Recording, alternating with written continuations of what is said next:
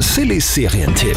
Gibt's neues Serienfutter bei der Serie noch nie in meinem Leben. Da geht heute die dritte Staffel online auf Netflix. Äh, Worum geht's denn da? Im Mittelpunkt der Serie 15-jähriges Mädchen, die Devi, und die ist nicht äh, unbedingt beliebt in der Schule. Das will sie aber ändern. Und das wird dann auch in Staffel 3 Realität, weil sie mit dem Schulschwaben zusammenkommt.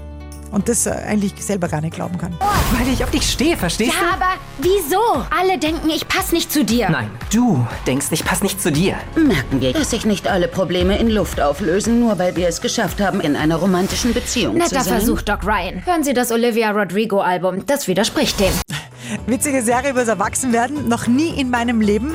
Kann auch gut äh, die ganze Familie in den Sommerferien gemeinsam schauen. Kriegt von uns 8 von 10 Couchpunkten. Normale Teenager landen im Gefängnis oder arbeiten dann in einem Fastfood-Laden.